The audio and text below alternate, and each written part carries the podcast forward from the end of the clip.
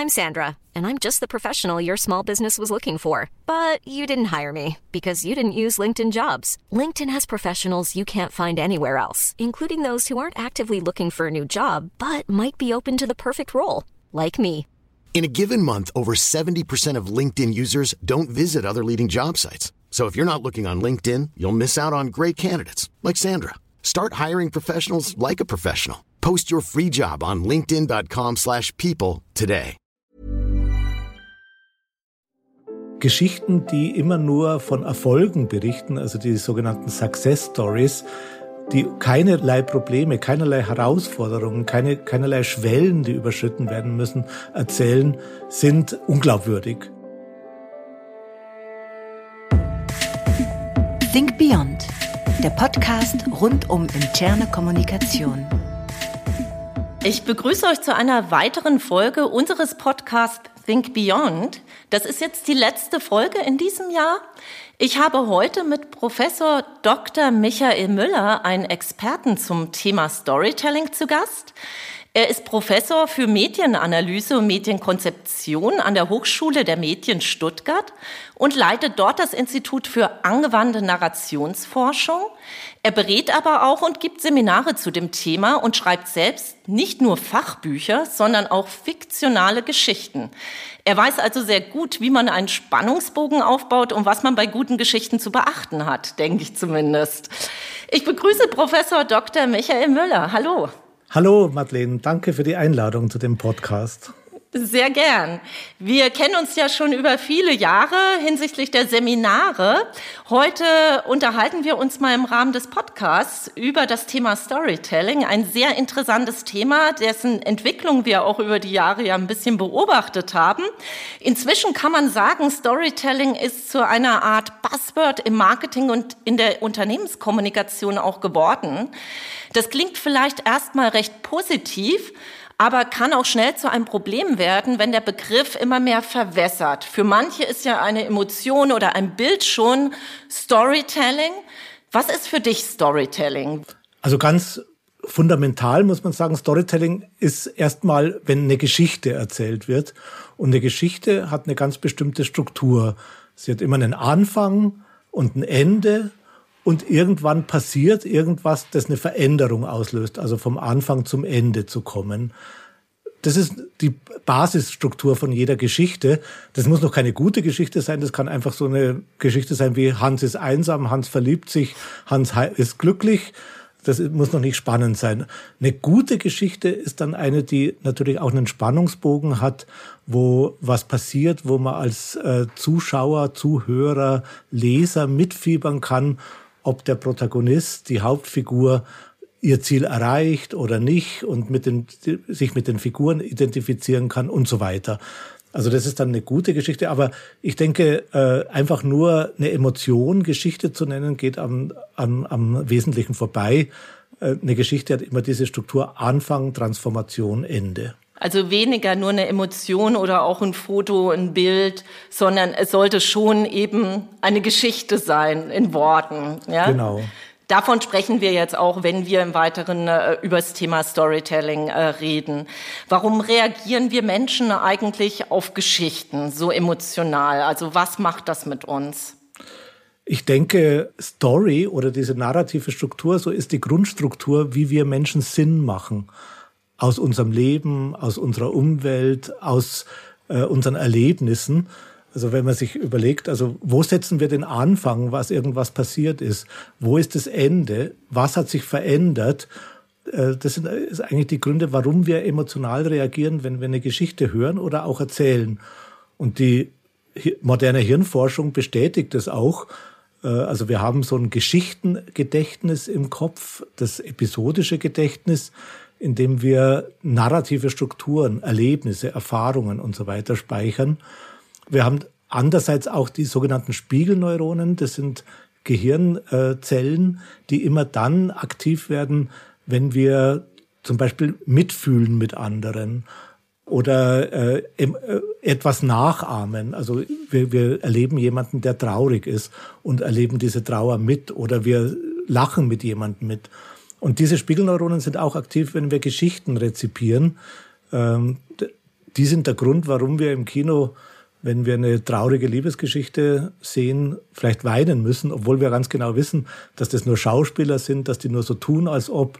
Äh, und außerdem kennen wir die gar nicht und es geht uns überhaupt nichts an. Und trotzdem müssen wir vielleicht weinen. Oder in einem Actionfilm, der total spannend ist, verkrampfen sich unsere Muskeln und unsere Handflächen werden äh, feucht obwohl wir auch wissen, das sind alles nur Stuntmen, die werden dafür bezahlt, denen passiert nichts. Äh, trotzdem funktioniert die Geschichte so, dass sie uns emotional mitnimmt. Und da können wir auch gar nicht aus. Also das ist unser Gehirn und unsere Psychologie, die, die das schafft, dass wir bei Geschichten so mit, mitfiebern. Wir können uns also sozusagen als Menschen gar nicht dagegen wehren, gegen unsere Emotionen. Jetzt hast du gerade schon über fiktionale Geschichten gesprochen. Ich würde jetzt noch mal gern kurz zurückkommen zum Thema politisches Storytelling, denn dazu hast du kürzlich auch ein Buch verfasst.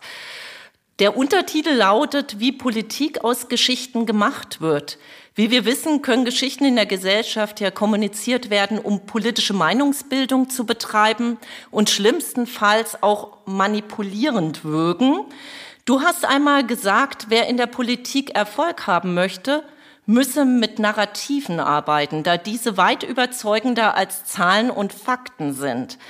Finde ich ein interessantes Statement, gerade im Hinblick auf der aktuellen Zeit, die ja unheimlich von Vernunft, Argumenten und Fakten lebt.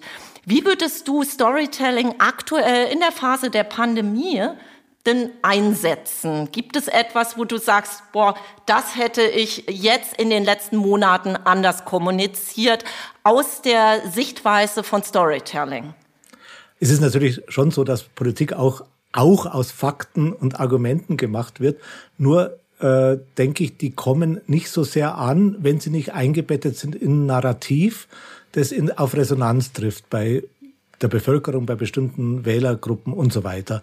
Also wir erleben das jetzt äh, zum Beispiel bei den Impfgegnern oder den Querdenkern und so weiter. Also ein gewisser Rest von 20 bis 30 Prozent erreicht man nicht mit Argumenten offenbar. Äh, die leben in einem ganz anderen Narrativ, in einem Narrativ des äh, aus Verschwörungstheorien oder aus pseudomedizinischen Argumenten oder auch aus, aus Ängsten heraus. Und äh, Politiker sagen dann immer, wir müssen aufklären, wir müssen noch mehr aufklären, wir müssen noch mehr aufklären. Alle Fakten und Argumente sind auf dem Tisch und sind da. Mit Aufklärung, glaube ich, äh, wird man da niemanden mehr überzeugen.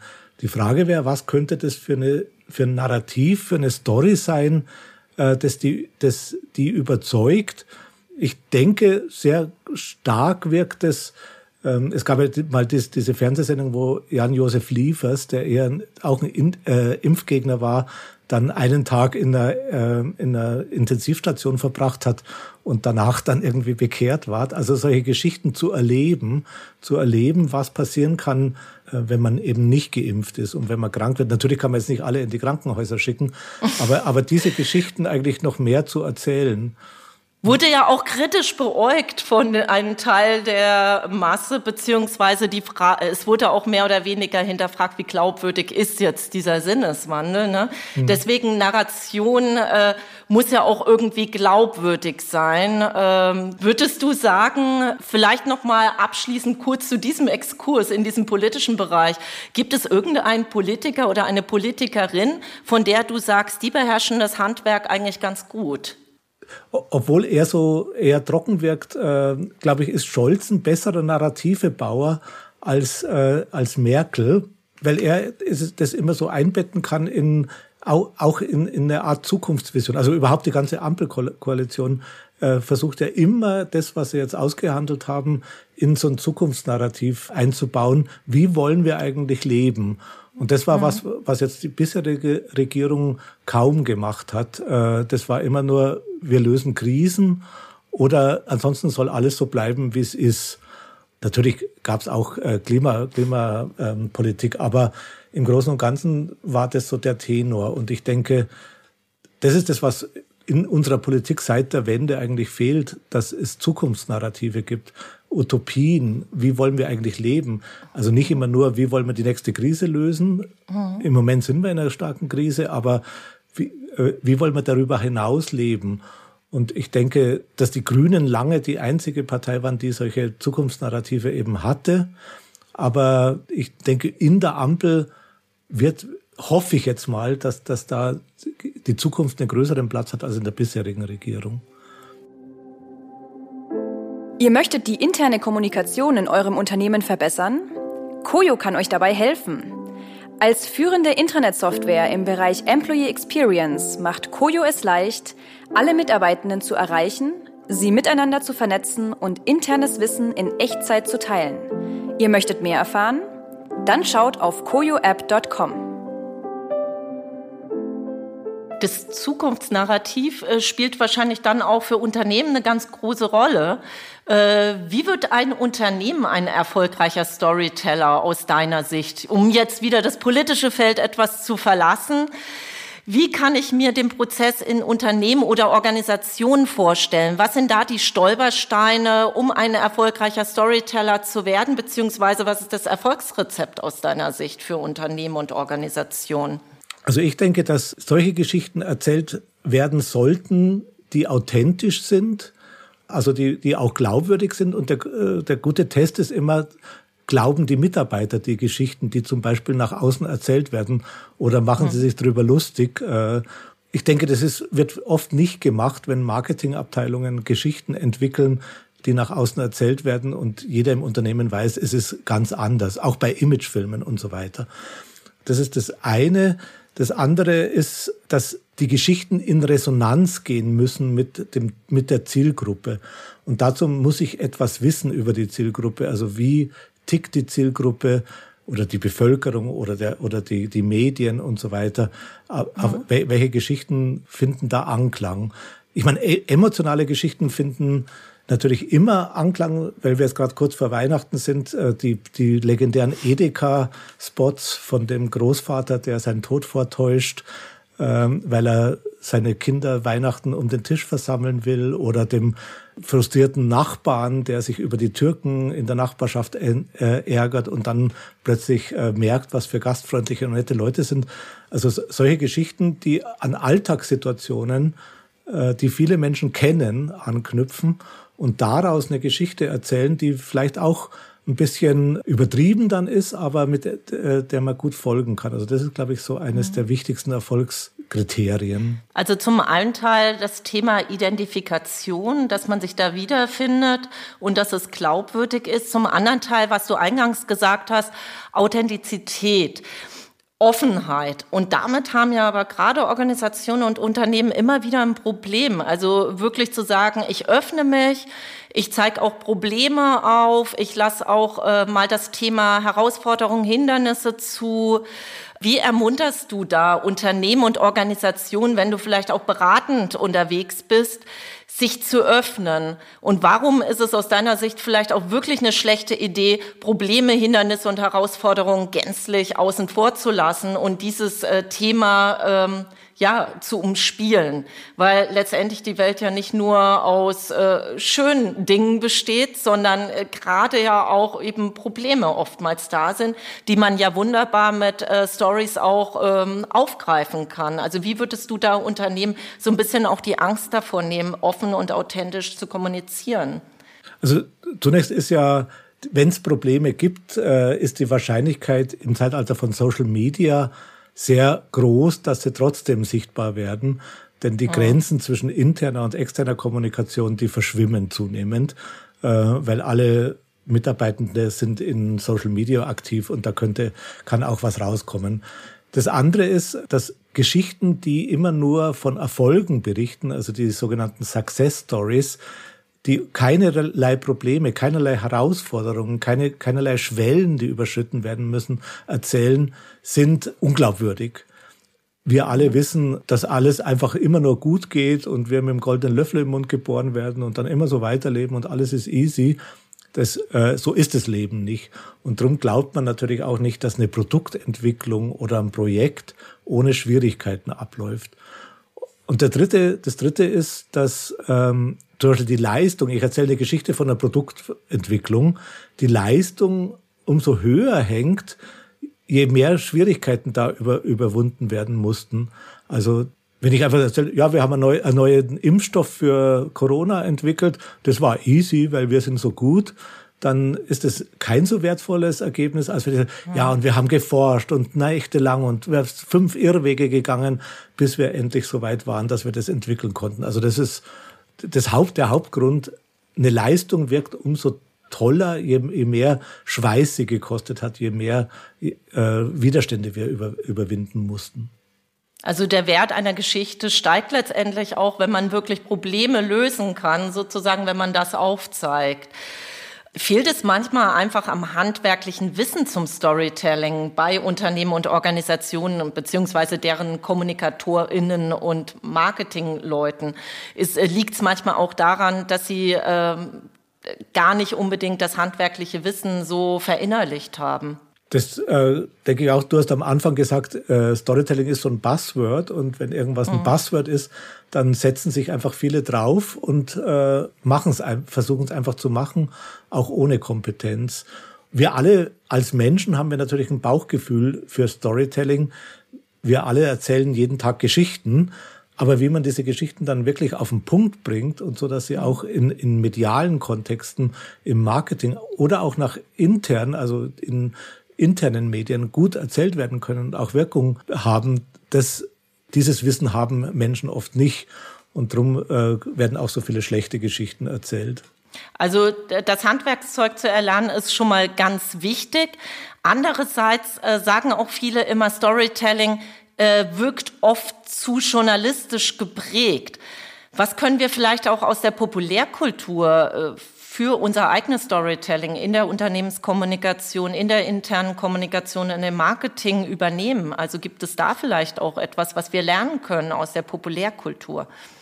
Ich meine, es gibt ja sehr viele Dokumentarfilme, die ja auch authentische Geschichten erzählen, aber sehr kunstvoll dies machen. Also gerade Netflix und Amazon entdecken das ja seit einiger Zeit und äh, da kann man sehr viele Sachen sehen, die eben nicht so dröge journalistisch daherkommen, sondern zwar auf einer journalistischen Basis sind, aber trotzdem eine spannende Geschichte erzählen. Eine, andere Sache aus der Populärkultur, was man lernen kann, also auch in der Unternehmenskommunikation in Serie zu gehen.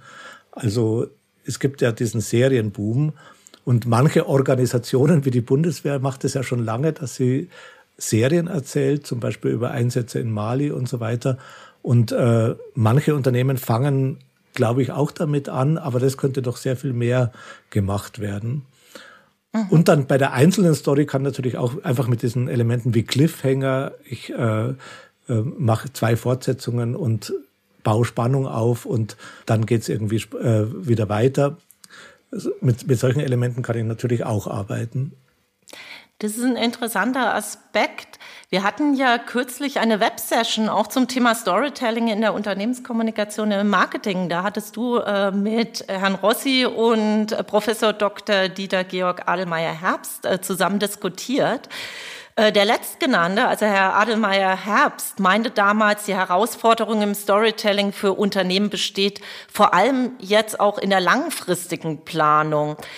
Wie richtet man sein Storytelling strategisch aus auf die kommenden Jahre? Also wie erzähle ich Geschichten in Kampagnen über mehrere Jahre hinweg und halte da auch einen Spannungsbogen und denke nicht immer nur Storytelling kurzfristig. Was sind da deine Ideen dazu, deine Ansatzpunkte? Also ich denke, im Zentrum sollte eine Core Story äh, stehen. Also was ist eigentlich die Kerngeschichte, die wir erzählen wollen? Und äh, dann gewissermaßen so eine Geschichtenlandkarte zu entwickeln zu dieser Kerngeschichte, was können wir da alles für Geschichten erzählen aus verschiedenen Bereichen, also aus Produkten, aus der Herstellung, aus der Produktentwicklung und so weiter. Und, und dazu überlegen, wie können wir das über, also wie viel Stoff ist da drin, dass wir das über mehrere Jahre tragen können. Man sollte bloß bei solchen Planungen nie zu starr sein. Die Welt verändert sich und man sollte immer auch kurzfristig reagieren können. Also man sollte einen Plan haben, an dem man aber nicht fest, nicht mit Zähnen und Klauen festhält, sondern den man auch jederzeit flexibel wieder verändern kann. Und mhm. ich denke, das ein zweites, äh, und das ist bei einem Punkt, der mir immer sehr wichtig ist, ich denke, zum guten Storytelling gehört auch Story Listening. Das heißt, erstmal die Geschichten zu, hö zu hören, die zum Beispiel die Mitarbeitenden erzählen über das Unternehmen oder auch die Geschichten zu hören über ihren Lebens, äh, ihre Lebensumstände und so weiter, die die Kunden erzählen oder die die Öffentlichkeit erzählt. Also welche Geschichten, die da sind, an, an, wie kann ich an die anschließen und wie verändern sich da auch Mentalitäten und Geschichten, die, die wichtig sind und wie kann ich darauf mit meinem Geschichtenkosmos zu äh, reagieren. Also mhm. ich bin davon überzeugt, also es würde nicht funktionieren, wenn ich jetzt einen festen Plan mache und dann schon weiß, welche Stories in drei Jahren ich poste und welche mhm. in vier Jahren. Ich denke, so Storytelling oder narratives Arbeiten in Organisationen ist wie Hubschrauberfliegen. Also mir hat mal so ein äh, Pilot erklärt, äh, ein Flächenflugzeug, das ist stabil in der Luft. Also wenn es mal oben ist, kann der Pilot seine Hände wegnehmen und kann auch mal auf die Toilette gehen. Das fliegt einfach immer weiter. Beim klassischen Hubschrauber ist es eben nicht so. Da müssen immer drei Hebel gleichzeitig bedient werden. Das ist wie, wenn man eine Murmel auf einen Fußball legt und versucht, den oben zu halten durch Balancieren. Also es ist ein instabiles Fluggerät. Und ich glaube, Storytelling und äh, überhaupt Strategieentwicklung ist so ein instabiles Fluggerät. Ich muss immer die Hand dran haben und immer die Geschichten feintunen, nachjustieren, neue Geschichten entwickeln. Also ich kann nicht ein für alle Mal sagen, so, jetzt haben wir einen Storytelling-Plan für fünf Jahre, äh, jetzt entlassen wir den Storyteller, weil jetzt läuft's ja von selber. Also das funktioniert nicht. Du hattest gerade schon das schöne Stichwort auch genannt, äh, Story Listening. Das zählt bestimmt auch rein, wenn man eben zu, zu seinem Stoff für Geschichten kommen möchte. Ne? Einfach mal den Mitarbeitenden äh, zuhören oder den KundInnen zuhören. Aus welchem Fundus können Unternehmen für ihre Geschichten denn sonst noch so schöpfen? Wo entsteht der Stoff für gute Geschichten? Was rätst du da vielleicht auch den Unternehmen und Organisationen?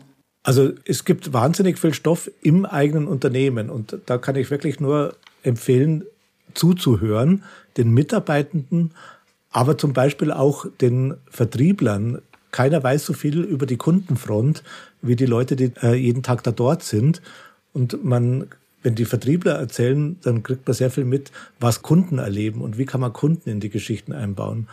Dann gibt es in, den, in den meisten Unternehmen gibt so dieses wandelnde Unternehmensarchiv, das alle Geschichten aus der Vergangenheit kennt und das man anzapfen kann. Also da kann auch ein Stoff herkommen. Oder Forschung und Entwicklung, also die, die neue Produkte entwickeln, die, die fürs Unternehmen forschen. Was bewegt die? Was äh, für Geschichten können die erzählen? Also ich, ich denke, die, die Geschichten, es gibt ja diesen alten Spruch, äh, wenn Siemens wüsste, was Siemens weiß. Ich glaube, man muss nur hingehen und erzählen lassen und sich wirklich mhm. die Zeit nehmen und auch Mitarbeitende bitten, sich die Zeit zu nehmen, einfach mal erzählen, was bei ihnen gerade Sache ist. Und wenn man dann mit einem Storytelling-Blick oder mit einer Storytelling-Perspektive dazuhört, bin ich da überzeugt, dass man da innerhalb von einer Stunde bei so einem Gespräch mindestens fünf Geschichtenstoffe findet, die man dann natürlich noch shapen muss, in Form bringen muss und so weiter, aber dass man da mindestens fünf Geschichten rauszieht. Ist auf jeden Fall meine Erfahrung aus vielen, vielen solchen Gesprächen. Hört ihr noch oder lest ihr schon? Das Fachmagazin Beyond von SCM und Signum Communication widmet sich seit 2013 wechselnden Themen aus dem Bereich interne Kommunikation. Lest Beyond als PDF oder Printmagazin und verpasst mit dem neuen Abo keine Ausgabe mehr. www.interne-kommunikation.net/beyond Du hast einmal gesagt, Storytelling bleibt ein wichtiger methodischer Ansatz, aber andere narrative Ansätze werden mindestens ebenso bedeutend.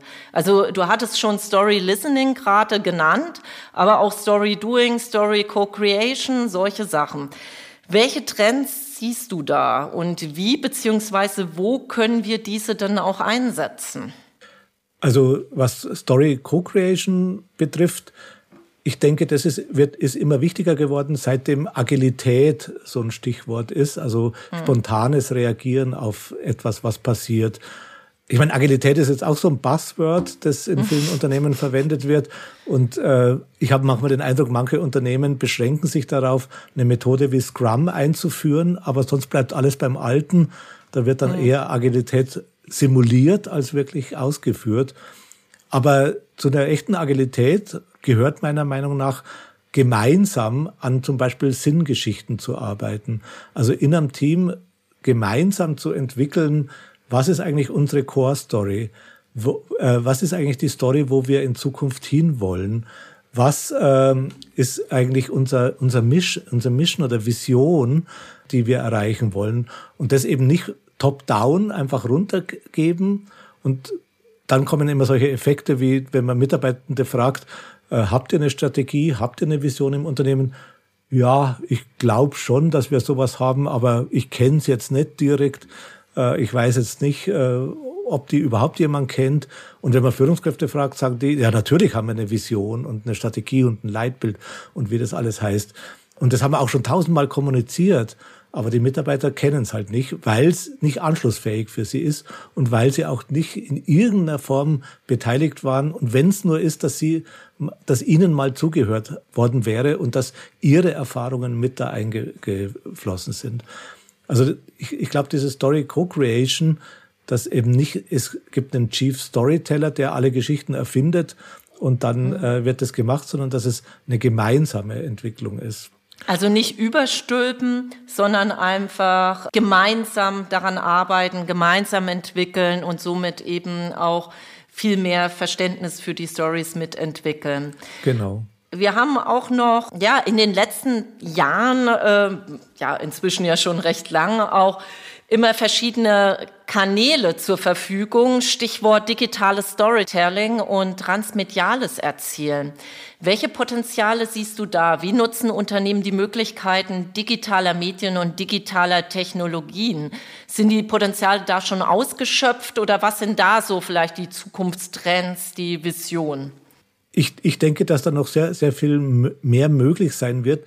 Manchmal lässt man sich ein bisschen ins Boxhorn jagen durch das äh, bei, bei Instagram zum Beispiel äh, ein bestimmtes Format Story heißt und oder bei, bei TikTok dann Real, äh, was auch so was Narratives impliziert, aber was dann oft gar keine Geschichten sind, sondern mhm. man sieht halt irgendeinen Vorgang, jemand isst einen Joghurt oder sowas. Da sind wir beim Buzzword wieder. Genau. Storytelling wird für alles eingesetzt, genau. Absolut. Und da wäre aber wirklich viel Potenzial, wirkliche Geschichten zu erzählen, zum Beispiel auch in Serie Geschichten zu erzählen äh, über Instagram und TikTok und solche, äh, solche äh, Plattformen. Und äh, da meinst du, da könnten auch Unternehmen und Organisationen einfach noch äh, ganz anders diese Medien einsetzen und wirkliche Stories sozusagen eben mit einem Spannungsbogen äh, die Heldenreise durchexzessiert mit präsentieren und nicht einfach nur, wie du jetzt so schön gesagt hast, da ist jemand ein Joghurt, aber das kann man ja für viele andere kleine Tätigkeiten und so weiter ausführen. Alles keine Stories, sondern äh, nur Momente, die da mehr oder weniger geteilt werden, aber eben ohne äh, den Kriterien einer Story gerecht zu werden. Absolut. Mhm. Gibt es so etwas wie ein Rezept für die perfekte Story aus deiner Sicht? Es gibt ein paar Bestandteile, die eine Geschichte besser machen. Die perfekte Story würde ich jetzt nicht sagen, weil es hängt von so vielen Kontexten ab. Wer erzählt, wer ist die Hauptfigur, äh, wer ist der Zuhörer. Davon hängen, hängt ab, ob eine Geschichte gut funktioniert. Eine Geschichte, die kann super gebaut sein, aber bei einer bestimmten Zielgruppe einfach nicht ankommen, weil sie nicht in, auf Resonanz trifft. Aber Grundbestandteile des Rezepts, das auf jeden Fall dann nicht ganz schlecht wird, sind äh, eine gute Hauptfigur. Also jede Geschichte lebt von dieser, von der Hauptfigur, die sie hat. Und das kann auch bei authentischen Geschichten. Ist es der Forscher, den ich da porträtiere? Ist es der Manager, den ich da in den Mittelpunkt stelle? Der Kunde, den ich in den Mittelpunkt stelle? Ist der interessant und dann vor allem so das Rückgrat jeder guten Geschichte ist eben die Hauptfigur und ihr Desire, also was wünscht die sich, was will die haben, was ist ihr, ihr sehnlichster Wunsch. Und die Geschichte geht eben los, wenn diese Hauptfigur versucht, diesen Wunsch zu erfüllen und stößt dann an lauter Schwierigkeiten, weil es eben nicht so läuft, wie es gelaufen ist. Es kommen Gegenspieler ins Spiel, es kommen auch Helfer ins Spiel und äh, dadurch entsteht dann der Spannungsbogen, bis sie dann endlich ihr Ziel erreicht oder wenn die Geschichte nicht gut ausgeht, das Ziel nicht erreicht. Das sind so die, die Hauptwerkzeuge einer guten Geschichte, die auch, wenn man authentisch erzählt, eine Rolle spielen, denn auch Projekte, Prozesse und so weiter haben ihre Herausforderungen. Da haben wir ja vorher schon drüber geredet. Man muss sie nur herausarbeiten. Also man muss versuchen, das genauso zu erzählen, wie es auch dann wirklich passiert ist und nicht alles äh, zuzuglätten. Dann hat man eigentlich die Hauptwerkzeuge einer guten Geschichte zusammen. Und welches Unternehmen oder welche Organisation fallen dir denn positiv auf, die das wunderbar hinbekommen? Also vielleicht äh, hast du da irgendwie ein Unternehmen im Kopf, wo du sagst, die machen das äh, sehr vorbildhaft. Ich meine, was wirklich handwerklich sehr gut erzählte Geschichten sind, sind diese Edeka Weihnachtsspots, von mhm. denen ich schon gesprochen habe. Die sind wirklich handwerklich sehr, sehr gut erzählt. Vielleicht aus dem Bereich interne Kommunikation, hast du da noch irgendwie ein Beispiel, so Mitarbeiterkommunikation? Ja, also da, da, da blickt man ja immer nur wirklich rein, wenn man selber irgendwie beteiligt ja, war. Äh, da gab es gibt einen Mittelständler in Stuttgart, Wörwag, eine Lackfirma, die hat einen Unternehmensroman entwickelt. Das Wunder von Bernd heißt es, wo ein idealtypischer Lackprozess, aber mit allen Schwierigkeiten, mit allen Problemen und Herausforderungen erzählt wurde. Und der wurde intern an alle Mitarbeiter verteilt und hat dann gewissermaßen deutlich gemacht, was eigentlich die Leitsätze, die Leitbilder für das interne Handeln sind. Also und das, und das, das wurde dann flankiert durch immer wieder alle halbe Jahr stattfindende Erzählrunden, in denen die Mitarbeitenden dann eigene Geschichten erzählen konnten, die dann daran anschließen an diesen Roman. Also das waren äh, Punkt, der sehr gut funktioniert hat. Was ich so auf der Ebene der Kundenmagazine immer ziemlich vorbildhaft finde, ist die, dieses äh, 1890, die Kundenzeitschrift der Allianzversicherung, mhm. weil die sehr viele reportagige Geschichten haben. Also die sind fast alle Artikel äh, Reportagen, die eine Geschichte erzählen über bestimmte Personen, über bestimmte Fälle und so weiter. Und, und, und eben nicht einfach nur Versicherungsfälle, sondern wirklich spannende Geschichten. Spannende Geschichten, die man auch gerne liest. Ich danke dir recht herzlich, äh, Michael, für die Einblicke. Gerade in der Weihnachtszeit können wir ja auch äh, vielleicht in den einen oder anderen alten Klassiker wie Charles Dickens Weihnachtsgeschichte noch mal schmökern und vielleicht auch da noch erkennen wir vielleicht noch mal die Heldenreise, wie das eben auch schon in alten äh, Klassikern funktioniert hat. Mhm. Wer mehr über den Einsatz von Storytelling in der Unternehmenskommunikation erfahren möchte, in Michaels Seminaren Digitales Storytelling und Storytelling bei der SCM könnt ihr das Handwerkszeug erlernen oder vielleicht das ein oder andere Wissen noch so ein bisschen erweitern. Ich danke dir nochmals recht herzlich, dass du da warst und deine Leidenschaft für Geschichten mit uns geteilt hast. Und euch, liebe ZuhörerInnen, danke ich, dass ihr eingeschaltet habt. Ich wünsche euch eine besinnliche Weihnachtszeit und einen guten Start ins neue Jahr.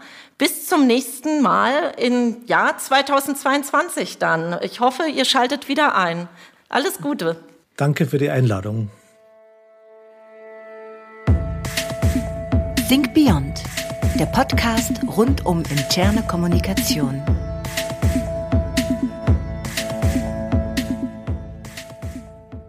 Think Beyond ist ein Podcast der SCM und wird produziert von Hill Productions.